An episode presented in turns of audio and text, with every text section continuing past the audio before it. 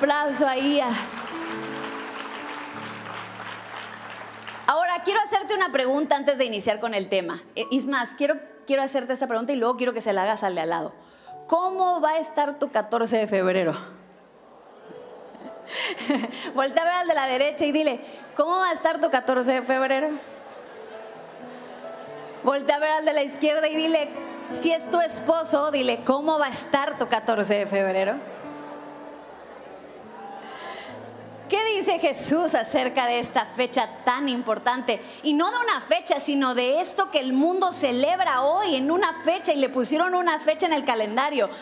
Dice Juan capítulo 15, versículo 13. Si me acompaña a leerlo, dice, les digo todo esto para que sean tan felices como yo. Y esto es lo que les mando, que se amen unos a otros, así como yo los amo a ustedes. Nadie muestra más amor que quien da la vida por sus amigos. Ustedes son mis amigos. Si hacen lo que les mando, ya no les llamo sirvientes, porque un sirviente no sabe lo que hace su jefe. Los llamo amigos porque les he contado todo lo que me enseñó mi padre. Y ahí donde está, ¿por qué no cierra sus ojitos? Espíritu Santo, yo sé que tú te encuentras en este lugar. Y en medio de esta fecha, Señor, donde tal vez muchas personas tienen sentimientos encontrados acerca de, de lo que el mundo nos pinta que es el amor. Yo te pido que tú te nos reveles hoy como la fuente de ese amor y nos enseñes el secreto de la felicidad. En el nombre de Jesús. Amén y amén. Me encanta este versículo porque Jesús está diciendo algo. Les digo todo esto. ¿Qué es lo que Jesús dijo? Les digo todo esto. Si leemos todo el capítulo, nos encontramos con que Jesús está hablando que Él es la vid. Él está diciendo, yo soy la vid y ustedes son los pámpanos. Y todo aquel que no dé fruto en mí será una rama que será cortada. Jesús está diciendo, yo soy el árbol y ustedes son esas ramas que van a llevar mucho, mucho fruto por cuanto ustedes están en mí. Porque el que está en mí permanece y ese lleva mucho fruto. Jesús está hablando acerca de algo tan importante, lo que significa que Jesús es el origen. Él está diciendo, yo soy la vid, yo soy el árbol y tú eres una rama. Y esa rama, por cuanto una rama, un árbol, va a dar mucho fruto porque no es por la rama que da el, fruto, sino es porque está conectada con el árbol. Es decir, si nosotros vemos un árbol de mango, encontramos que ese árbol tiene ramas y esas ramas lógicamente tienen que tener mangos. Se nos haría muy raro que una rama tuviera limones, una rama de un árbol de mango. Y Jesús está diciendo eso, yo soy el origen, yo soy el árbol y tú eres una rama de ese árbol. Y entonces, por cuanto eres una, rama de ese árbol, que soy yo, no puedes no dar frutos. Por eso Dios, Jesús diciendo, y todo aquel que no dé fruto será cortado porque es una rama, quiere decir que esa rama hace tiempo que dejó de tener vida y de estar conectada con el árbol. Todo eso Jesús lo está diciendo y dice, les digo todo esto. ¿Qué es lo que nos está diciendo? Lo más importante y lo que hemos hablado, que Jesús está esperando en nosotros, que nosotros estemos conectados a Él, que Él sea nuestra vid y nosotros esas ramas llenas de fruto. Y Jesús está diciendo, les digo todo esto para que sean tan felices como yo. La realidad es que Jesús nos... Ese es el deseo y no el deseo, el mandato que Jesús quiere en nosotros. Es decir, Jesús está diciendo, si yo soy el árbol en tu vida y tú eres la rama que da frutos, entonces no puede un árbol de mango tener limones. Si yo soy feliz, entonces quiere decir que tú también deberías de ser feliz. Uno de los frutos que debería de pasar en nuestra vida, una de las, de las cosas que deberían de salir en nuestro interior, cuando Jesús es el origen, diga conmigo, Jesús es el origen, porque este es el secreto de la felicidad. ¿Cuántos de nosotros hemos escuchado? que hay secretos ocultos. Quiero decirte, Jesús en este versículo nos está dando el secreto de la felicidad. Y el secreto de la, felicidad es que Él es el origen. Jesús está diciendo, si yo soy tu árbol, si yo soy tu origen, entonces lo que va a salir de ti es lo mismo que hay en mí. Y por cuanto yo soy feliz, entonces tú no puedes vivir en depresión. Tú no puedes vivir triste. Y si hay algún área en tu vida donde hay tristeza, pregúntate si está tu rama conectada al árbol que es Jesús. Porque muchas veces hoy decimos, está, todo bien en mi matrimonio, pero en mi trabajo, en mi negocio, no soy feliz. ¿Será que esa, esa rama de nuestra vida está conectada al árbol, al origen? Porque en este capítulo anterior está diciendo Jesús, yo soy el árbol y ustedes son las ramas y no puede haber una rama sin fruto. Nos preguntamos si hay áreas en nuestra vida. Todo me va bien, soy exitoso y supieras cuántas personas exitosas conozco. Les va bien en su... Una de ellas es la, que factura. Las mujeres que ya no lloran, que ahora facturan. Pero te aseguro que aunque facture, llora. ¿Verdad? Llora, bueno, no es lo mismo llorar en un Volkswagen y llorar en un BMW pero de que llora, llora. ¿Verdad?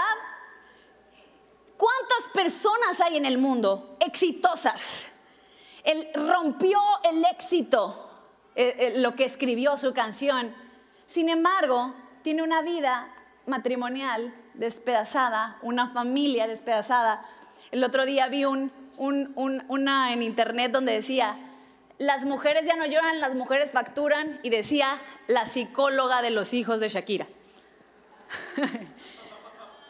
la que va a atender a los hijos de Shakira después de todo este bombardeo, porque a los únicos que va a terminar afectando es a su propia familia. Sí van a facturar, van a seguir facturando a las mujeres. Entonces conozco muchas personas exitosas que tienen éxito en los negocios, que tienen éxito en muchas áreas de la vida y no por eso son felices. Whitney Houston, Elvis Presley. Si usted puede buscar los últimos días de la vida de Whitney Houston, terminó, terminaba sus conciertos cantando coros porque Whitney Houston conoció de Jesús. Y, y, terminó cantando coros así como de Aleluya y Agnus Dei y todos esos coritos. Terminaba cantando borracha pero terminó suicidándose. Con dinero, con fama, con todo lo que el poder, la fama y el dinero te puede dar. Y sin embargo, infeliz. Su hija hereda todo lo que Whitney Houston le deja económicamente y sin embargo al año terminó suicidándose de la misma forma en la que murió la mamá. Elvis Presley. Elvis Presley, uno de los hombres más famosos de la historia, conoció del Evangelio. Terminó los últimos días de su vida también cantando canciones cristianas después de sus conciertos, borracho. Terminó suicidándose. Años después, su nieto se suicidó de la misma forma. Porque no importa cuánto dinero podamos tener o cuánto éxito pueda el mundo decir, el éxito, el dinero no nos da la felicidad. Jesús está proponiéndonos algo y nos está diciendo, si yo soy tu árbol, quiero que, me lo puedes volver a poner, dice, les digo todo esto para que sean tan felices como yo. Es decir, no puede Jesús ser nuestro árbol y que nosotros no conozcamos la felicidad. Yo quiero que vayamos a este versículo, como lo, habla eh, el, el salmista David. Podemos ir al Salmo capítulo 51, versículo 12. Dice así, devuélveme la alegría de tu salvación, que un espíritu de obediencia me sostenga. Es David escribiendo este versículo. ¿Y cuándo lo escribe? Cuando David peca contra Dios y el Espíritu Santo abandona a David. Porque te digo algo, todos nosotros sabemos cuando el Espíritu Santo viene a nuestra vida, pero es muy difícil darte cuenta cuando el Espíritu Santo te abandonó. ¿Quieres saber cuándo el Espíritu Santo nos abandonó? Cuando empezamos a caer en tristeza de nuevo. David empezó a medir su salvación por la tristeza interna que tenía por cuanto había pecado contra Dios. Llegó un profeta y le dijo, ¿qué harías tú si una persona hiciera esto y lo otro? Y David le dice, pues lo mato. Pues eso mismo hiciste tú contra Dios. David se da cuenta, con razón estaba yo viviendo una vida triste. Con razón me sentía tan deprimido. Con razón la alegría se había ido de mi vida. Y te digo algo, hay mucha gente llegando a la iglesia como David. David era el rey de Israel. Él, porque había perdido su salvación. Es muy fácil con nuestras pequeñas desobediencias empezar a desconectarnos del el árbol y que nuestra rama poco a poco lentamente empiece a secarse y que dejemos de dar fruto. Por eso Jesús en el capítulo donde habla que quiere que seamos felices, porque ese es su deseo y su mandato, no es anhelo que seas feliz, quiero que seas feliz como yo lo soy. Y Jesús en ese capítulo está diciendo, yo soy el árbol y no puede haber una rama y toda rama que no dé fruto va a ser cortada y echada al fuego. Jesús diciendo, ¿y sabes cuál es el fruto que yo quiero que seas? ¿Para qué te digo todo esto? Para que seas feliz. Quiere decir que la felicidad es una decisión. Quiere decir que Jesús es el origen de mi felicidad y que mi obediencia es lo que sostiene la decisión de ser feliz. No hay nada que alguien pueda hacer por ti que pueda hacerte feliz. No hay flores que te puedan comprar. No hay chocolates que te puedan regalar. No hay regalo o palabras hermosas que alguien te pueda decir que puedan traer felicidad a tu vida. De hecho, señoritas, jóvenes que están en este lugar, nunca te cases con el hombre que me va a hacer feliz. Porque si esa persona te dice, es que tú eres el hombre que me hace feliz, cuidado, porque esa felicidad que puede provocar una persona es efímera, es temporal. Tú te tienes que casar con una persona que ya es feliz. Porque si tú eres feliz y él es feliz, entonces van a tener un matrimonio feliz. Pero si se casan dos personas en busca de la felicidad, que el uno al otro se, las, se hagan felices, entonces van a vivir un par de egoístas pidiéndose felicidad el uno al otro cuando ninguno de los dos puede producir la felicidad. Solo Jesús.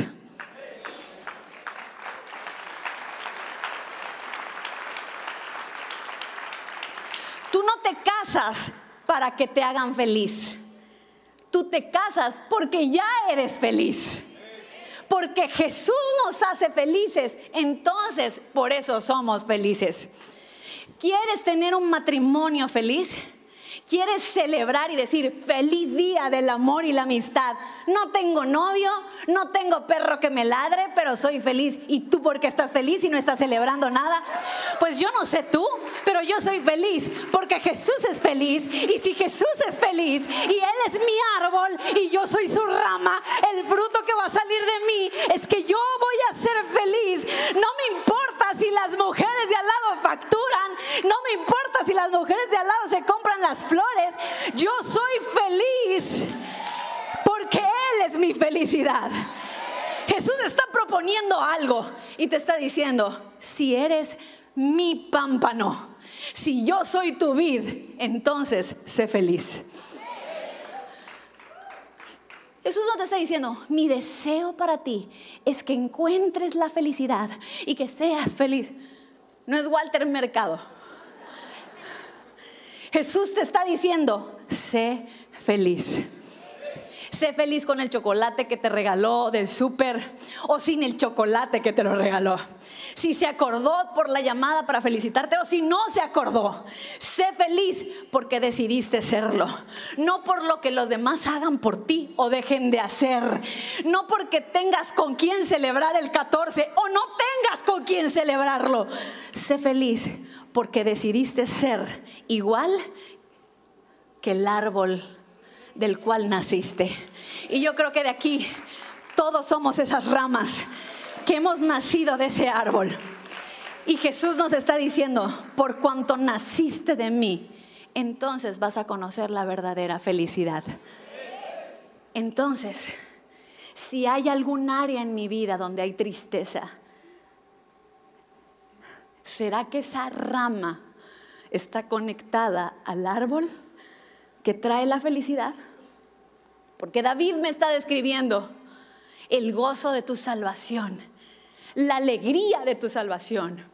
Quiere decir que no hay cosa más alegre. Es más, ¿cuántos de ustedes se acuerdan cuando recibieron a Jesús en su corazón? Mire, yo me acuerdo cuando fui a mi encuentro y llegué vomitada. Llegué oliendo como nunca en mi vida había olido. Era lágrimas con baba, con moco, así mi mamá no me quería ni abrazar, yo creo que me llegó así como con Lysol, me echó. Pero yo era la mujer más feliz que había sobre el planeta, porque Jesús era mi Señor. Nadie me tuvo que decir que era feliz, pero yo había experimentado la felicidad que no te la pueden dar unas flores, la felicidad que no te la da un regalo, la felicidad que no te la da un mensaje, la felicidad que no te la da que alguien te diga te amo o no te lo diga la experimenté cuando Jesús vino a mi vida. ¿Cuántos de ustedes se acuerdan? No les voy a preguntar, ¿cuántos de ustedes se acuerdan cuando se les declararon y lo que sentían? No. Quiero que hagas memoria el día que aceptaste a Jesús en tu corazón y te diste cuenta que había sido perdonado.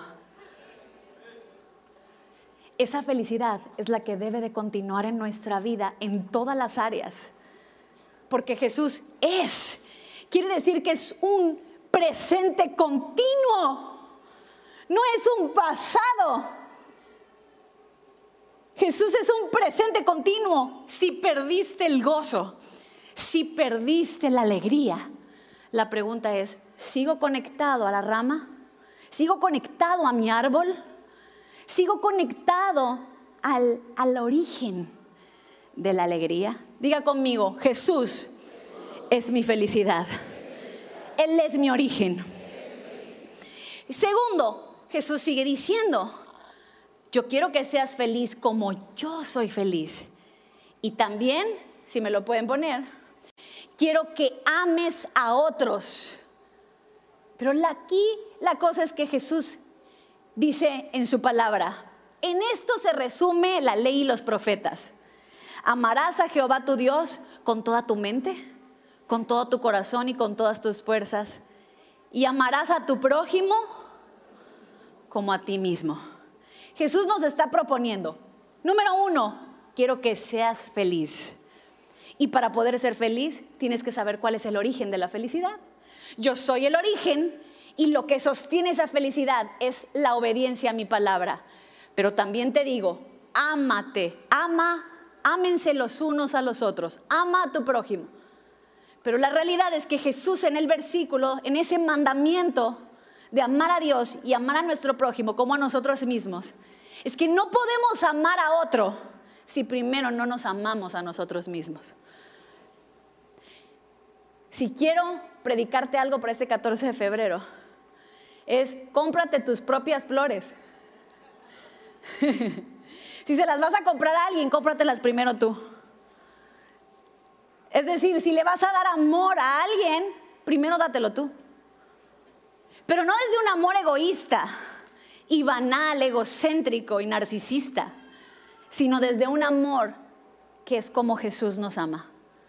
¿Y cómo nos ama? Que Él espera que seamos felices y que nos vaya bien.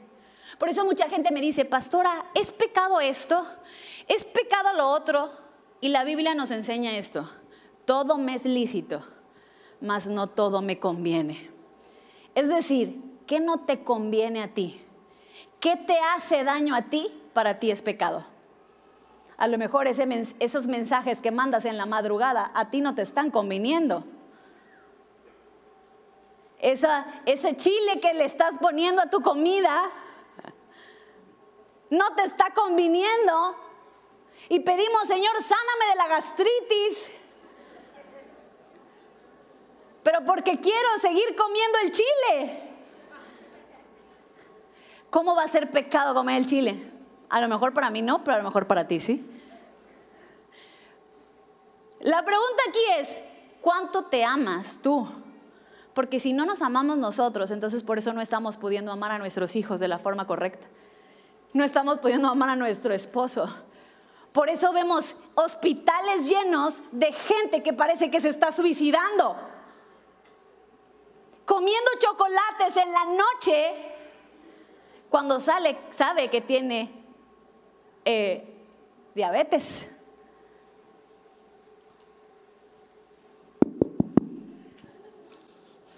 ¿Cómo podemos amar a, nuestros, nuestro prójimo si no nos amamos primero nosotros? A veces somos nosotros los que más nos maldecimos. A veces nos paramos delante de un espejo y decimos, qué fea, estás gorda. Nos, nos, nos, insultamos de tal forma, eres un bruto, no sirves para nada. No se lo dices a nadie, pero te lo dices a ti.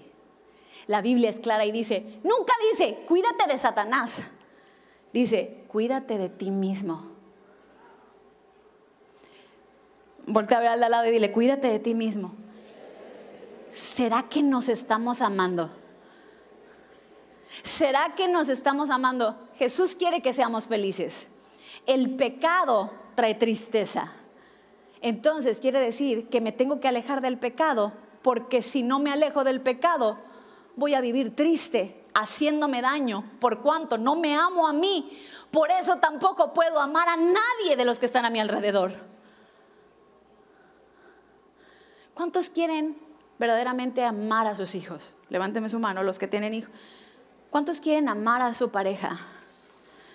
¿Cuántos quieren amar a sus padres? Amar a su prójimo, como Jesús nos mandó. El secreto del amor y la amistad, el secreto de la felicidad es ser feliz, decidir ser feliz, pero también amarnos los unos a los otros. Pero para que eso suceda, tienes que amarte a ti primero. Dile al que está a tu lado, amate a ti primero. Y amarte a ti primero es que vas a tener que tomar decisiones que a veces tu cuerpo no va a querer, como por ejemplo levantarte todos los días a hacer ejercicio. Yo sé que esto es lo que me conviene, así que es lo que voy a hacer. Porque no puedo decir que amo a mi esposo. ¿No han visto esa fotografía donde está la muchacha sonriendo así? Ya me casé, ya ahora sí puedo comer todo lo que quiero.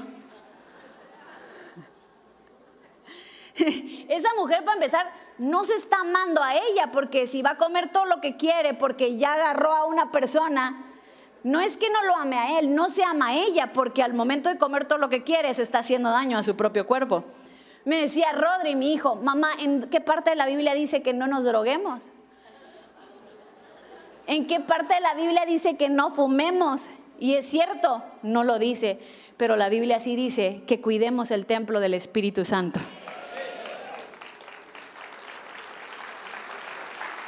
Cuando no cuidamos el templo del Espíritu Santo, sencillamente no, nos estamos amando ni a nosotros ni estamos amando a Dios. La pregunta es, ¿qué tanto te amas? Voltea a ver al que está a tu lado, ¿qué tanto te amas tú? Y la tercera, Jesús nos manda a ser amigos. Y dice algo increíble, dice, porque nadie tiene más amor que el que pone su vida por sus amigos. Y me encanta como Jesús dice, porque yo ya no te voy a llamar siervo, te voy a llamar amigo, porque el siervo no sabe lo que hace su Señor, pero el amigo sí. El problema de nosotros es que hoy tenemos el concepto de amistad tergiversado. Hoy pensamos que un amigo es el que te solapa. Hoy pensamos que un amigo es el que te acompaña a hacer las cosas que nadie más te quiere acompañar. Hoy pensamos que un amigo es el que te guarda los secretos más oscuros de tu vida y no, no se los anda contando a nadie. Hoy pensamos que un amigo es el que te acompaña en las borracheras, con el que puedes reírte, con el que puedes... Pero ¿qué, qué significa la palabra amigo? Si me lo pueden poner, dice, la palabra amigo viene del latín amicus. Podría derivarse del verbo amore, que bien puede ser amar, o animi, alma, y custos, que viene siendo custodia. Y en este caso significaría el guarda alma. Quiere decir que un amigo es el guardador de tu alma. Te voy a hacer una pregunta. ¿Quiénes son tus amigos? Porque tus amigos en este momento tienen la llave de algo tan, dice la Biblia, valioso, la preciosa alma. Ellos son los que están teniendo la llave de tu alma. No, para nada. Mis amigos, lo que hacen mis amigos es una cosa y lo que yo hago es otra. Vamos a ver qué dice la Biblia. ¿Estamos listos?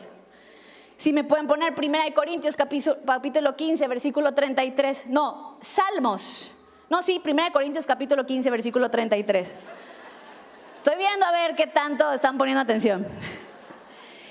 Dice, no se dejen engañar, las malas compañías corrompen las buenas costumbres. Lo que hacen mis amigos no me hacen daño a mí. Nunca fueron a la escuela y se dieron cuenta que estaban sentados el grupo de las chismosas. Ahora sería el grupo de las lobas o las bichotas. El grupo de los burlones. El grupo de los nerds, los que estudiaban, siempre estaban por grupo. ¿Sabes por qué? Porque cuando se llegaron y se sentaron, si no era burlón, por cuanto se acompañaban, se terminaron corrompiendo. No, sé, ¿No han escuchado el dicho de, dime con quién andas y te diré quién eres? La Biblia lo dice así. No se dejen engañar. No se engañen a ustedes mismos. A los que les llamas amigos tienen la llave de tu alma. Y tarde o temprano van a acabar corrompiéndote o llevándote al lugar de éxito. Y la realidad es que las amistades que tienen hoy están hoy marcando el destino que va a tener tu vida mañana. ¿Quiénes son tus amigos? ¿A quién estás llamando amigos hoy? Quiero que me pongan el versículo que sigue. Salmos capítulo 1, versículo 1 dice, Dios bendice a quienes no siguen malos consejos, ni andan en malas compañías, ni se juntan con los que se burlan de Dios. Siguiente versículo. Proverbios capítulo 22, versículo 24. Dice, con ciertos amigos no, no, ese no es. Proverbios 22, versículo 24. Dice, no te hagas amigo de gente violenta. ¿Lo tienes ahí? Ese es Proverbios 18, 24. No te hagas amigo de gente violenta, ni te juntes con los iracundos. No sea que aprendas sus malas costumbres y tú mismo caigas en la trampa. Y ahorita estás pensando, ¿cómo es mi amigo?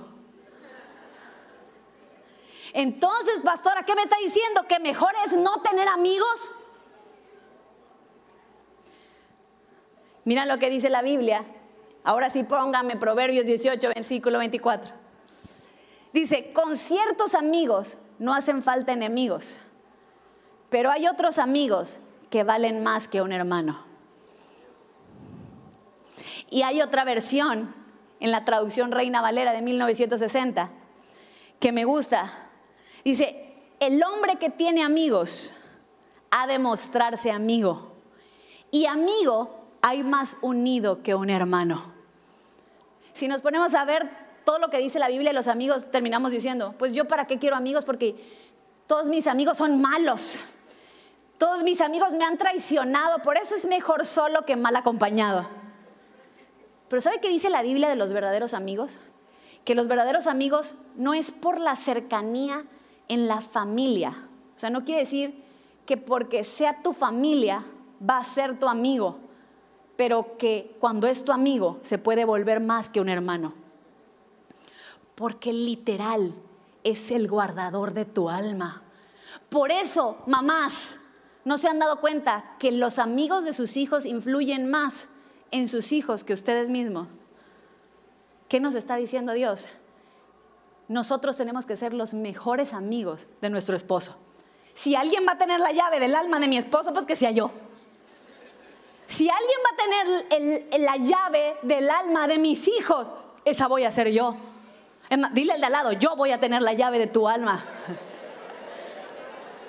Porque si hay alguien que tiene el mejor consejo para tus hijos, eres tu mujer. Si hay alguien que quiere lo mejor para su esposo y para su esposa, eres tú. No hay nadie mejor que pueda ser amigo. El problema es que todos queremos, ¿por qué no soy tu amiga? ¿Por qué no me consideras tu amigo? ¿Por qué quieres más a Ronaldo que, que a mí? ¿Por qué quieres más a tu amigo que a mí? Y nos ponemos así porque realmente queremos hacer o tener un lugar en el cual no, los hemos, no nos los hemos ganado. Y dice, hay, un, hay una historia que me gusta que un papá que era granjero le dice a su hijo, cuando tengas 12 años te voy a revelar el secreto de la vida. Y cuando el niño cumple 12 años, le dice, papá, me dijiste que cuando tuviera 12 años me ibas a revelar el secreto de la vida y le dice el, papá granjero, las vacas no dan leche. ¿Cómo que las vacas no dan leche? ¿Y qué es lo que tomamos entonces todos los días, papá? Las vacas dan leche. No. Nosotros tomamos leche todos los días porque nos levantamos a las 4 de la mañana.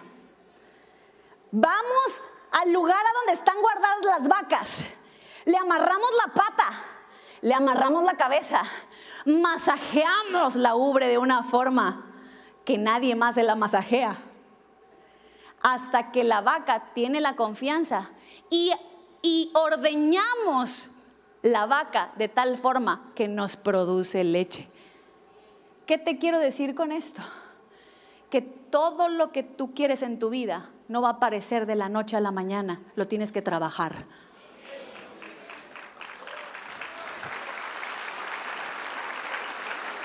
Y si te lo digo con algo tan insignificante como un vaso de leche, que la vaca no nos da la vaca de leche, pero nosotros trabajamos para que la vaca produzca leche. Entonces, ¿cuánto más tenemos que trabajar para poder ser amigo de nuestros hijos? ¿Cuánto más tendríamos que trabajar para poder ser amigo de nuestro esposo? Si le masajea la ubre a la vaca, ¿cómo no voy a masajearle los hombros a mi esposa?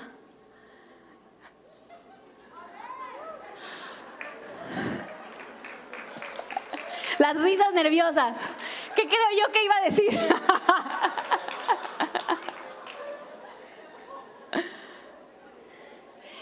Quiere decir que entonces el secreto de la amistad hay que trabajarse. Que no porque tenga la vaca me va a dar el vaso de leche. Me tengo que esforzar en todos los días, levantarme diligentemente a las 4 de la mañana, masajearla de forma correcta amarrarle la pata si no se deja. La vaca.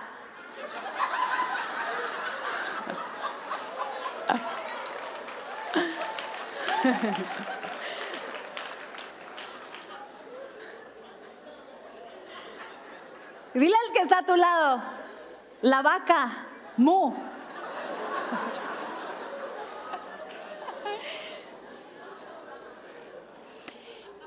Hacerte esta pregunta, mujer, varón que está en ese lugar. ¿Cuánto estás trabajando para que tu esposa sea la mujer más feliz sobre la tierra? Se sienta la mujer más amada sobre la tierra.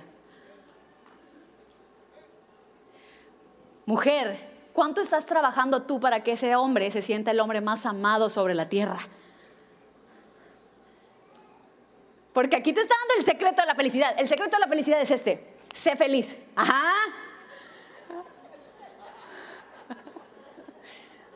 Y porque eres feliz, porque yo soy tu Señor, entonces vas a poder amar a los otros. ¿Por qué? Porque me amas a mí, te amas a ti.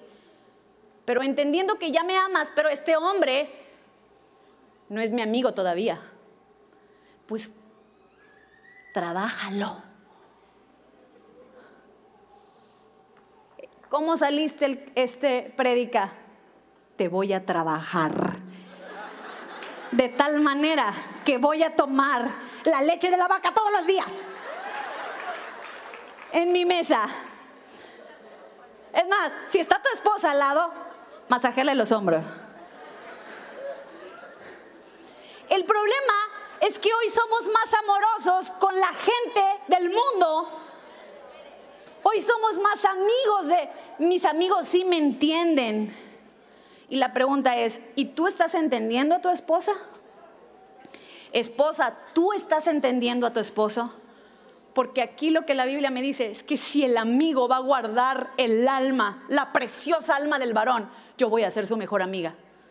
El otro día vi un estudio que decía, padres o madres, si, si tu hijo te ve como un amigo, algo estás haciendo mal porque tú eres su autoridad y no su amigo.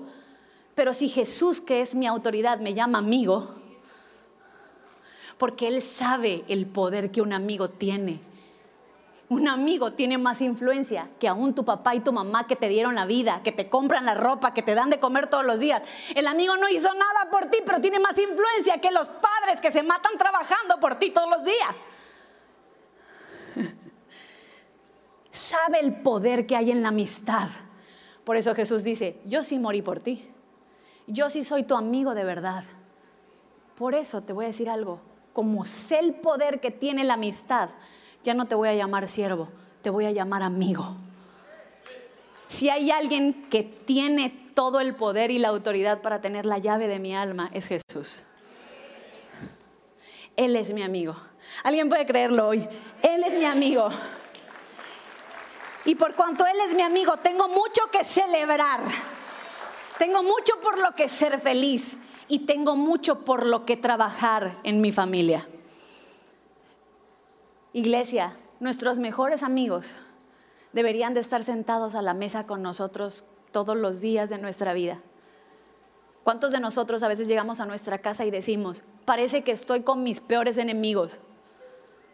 Llegamos a la casa, ya no queremos llegar a la casa, ya no quieren llegar a la casa porque ya sienten que hay tensión en casa cuando lo que deberían de sentir es que cuando lleguen a casa, las manos del amigo masajeando el hombro. ¿Cuántas mujeres sabias hay en este lugar? ¿Cuántas personas hay que sus hijos todavía no llegan a Cristo? ¿Cuántas mujeres que sus esposos todavía no llegan a Cristo? ¿Cuántos esposos que sus esposas todavía no llegan a Cristo? Levánteme la mano. Dile al lado, tengo mucho que trabajar. Así que a partir de hoy voy a amasar estas, voy a trabajar estas manos para que puedan darle un buen masaje espiritual. Espiritual y físico. Mujeres, siéntate a ver un partido de fútbol, no te vas a morir por ver el partido de fútbol.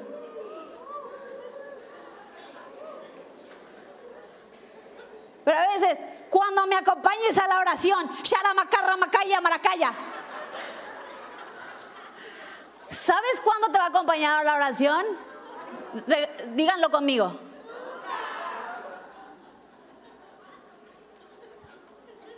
Gánatelo.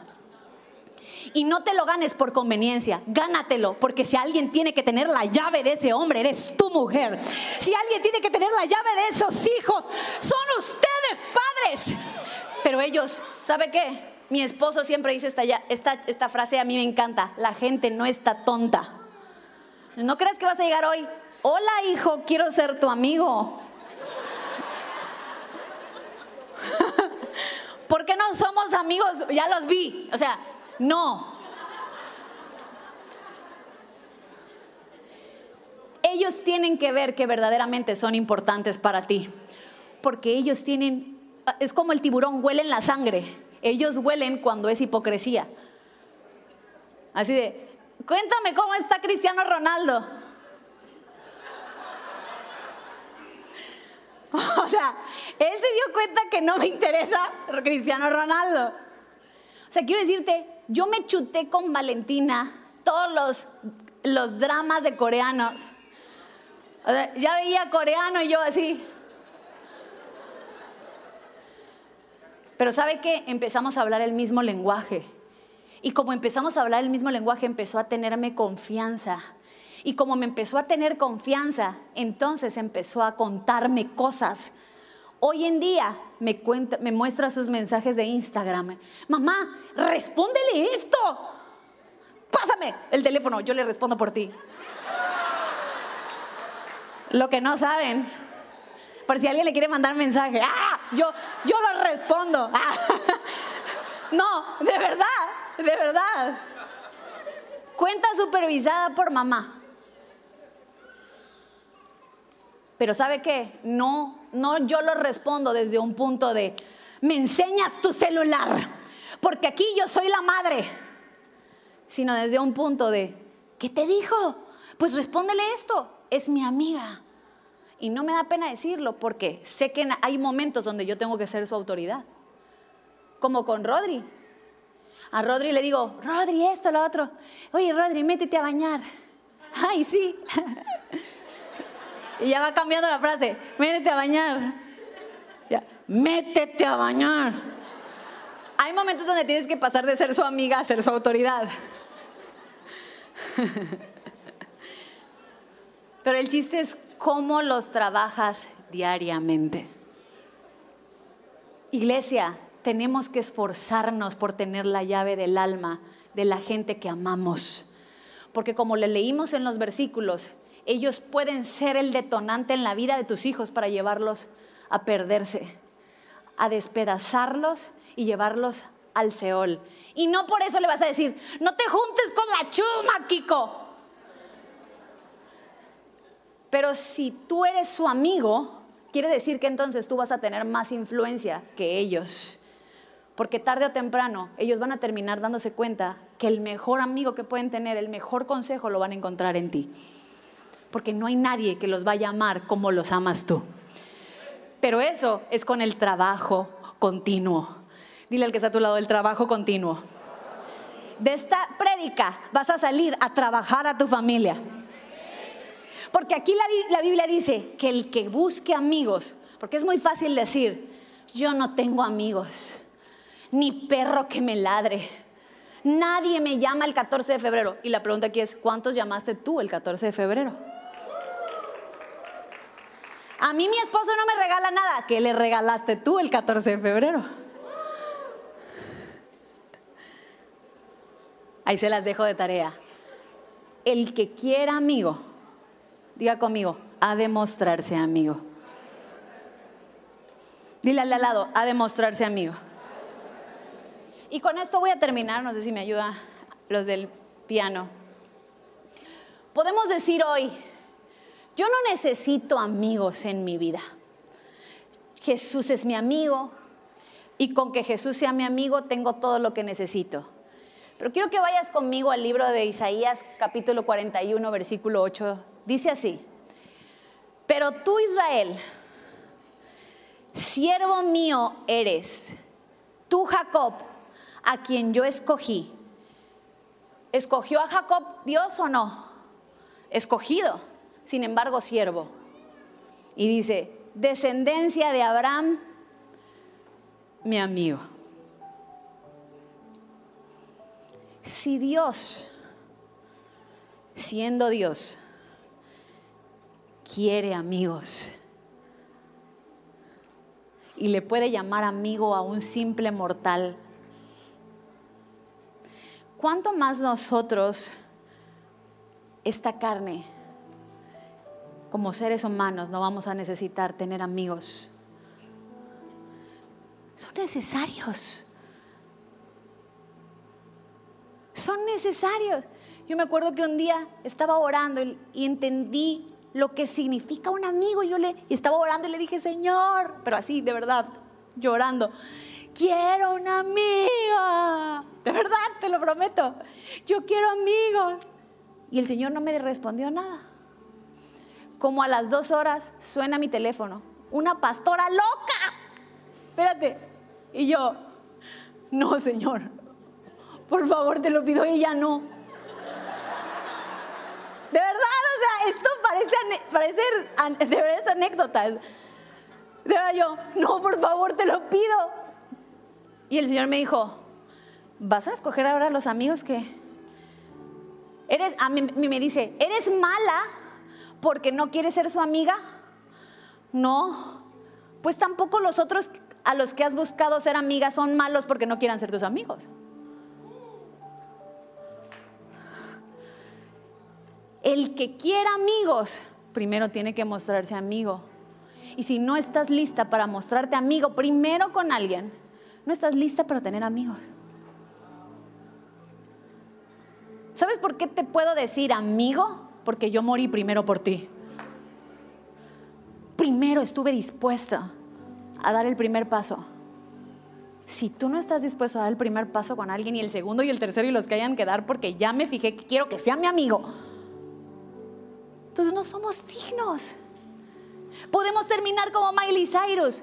Puedo comprarme mis flores. Sí, cómpratelas, pero vas a estar triste. Está triste en su casa el 14 de febrero. Con sus flores que se compró. Su nombre escrito en la arena. Pero está triste. Porque no hay nada mejor que compartir tu vida con un amigo. Con alguien que puede tener la llave de tu vida, de tu alma, y sabes que no la va a despedazar.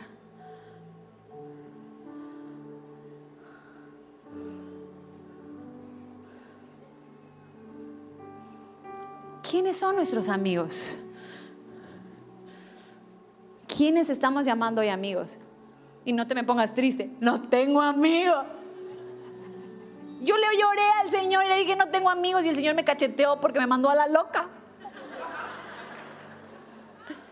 Oye, espérate, le tuve que contestar. Y me tuvo como cinco horas.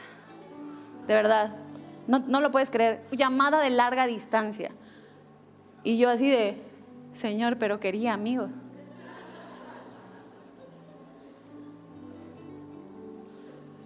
¿Estamos dispuestos a ser amigos? ¿Sabes que los amigos son necesarios? Dios mismo, Dios omnipotente, le pudo llamar amigo a alguien. La pregunta aquí que te voy a hacer es, ¿cómo nos puede llamar Dios hoy? ¿Siervo o amigo? Porque Dios escogió a Jacob, lo escogió, dice, yo te escogí mi siervo, siervo mío, porque eres descendencia de mi amigo. Cuando yo leí esto dije, yo quiero ser tu amiga. Verdaderamente quiero ser tu amiga. ¿Qué me podría hacer que yo fuera amiga de Dios? Santiago capítulo 2 versículo 23 dice, y se cumplió la escritura que dice, Abraham creyó a Dios y le fue contado por justicia y fue llamado. ¿Qué? ¿Sabes qué lo hizo amigo de Dios? Que le creyó. Lo único que Dios está pidiendo en nosotros es que confiemos en Él. Él dice, yo te llamo amigo. La pregunta es si yo soy tu amigo. Si yo puedo tener la llave de tu alma. Porque cuando tú vienes y te arrepientes, yo te entregué la llave de la mía. Yo soy tu amigo, te llamo amigo. La pregunta es, ¿cómo me llamas tú a mí? Por mucho tiempo yo no había entendido eso y decía, Señor, yo quiero ser llamada amiga. Yo quiero que me llames amiga como llamaste a Abraham. Y cuando leí el versículo donde Jesús dice, ya no te voy a llamar siervo, te voy a llamar amigo, entendí que yo ya soy su amiga. Pero a veces Él no es el mío.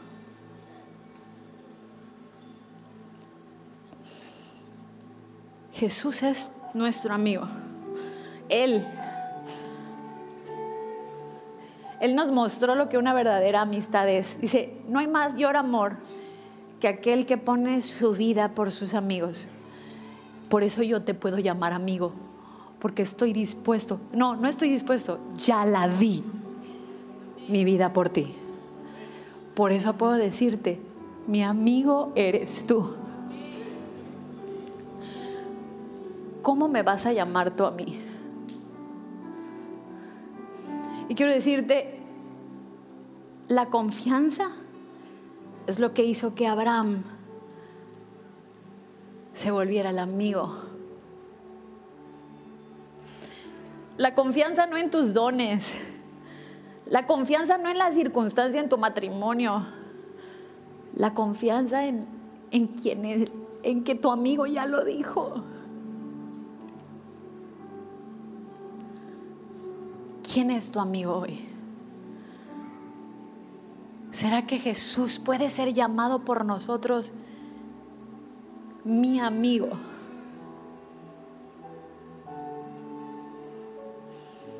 Yo no sé en qué calidad pensabas pasar este 14 de febrero, pero te quiero dar una buena noticia. Tenemos mucho que celebrar porque sí tenemos un amigo y es Jesús.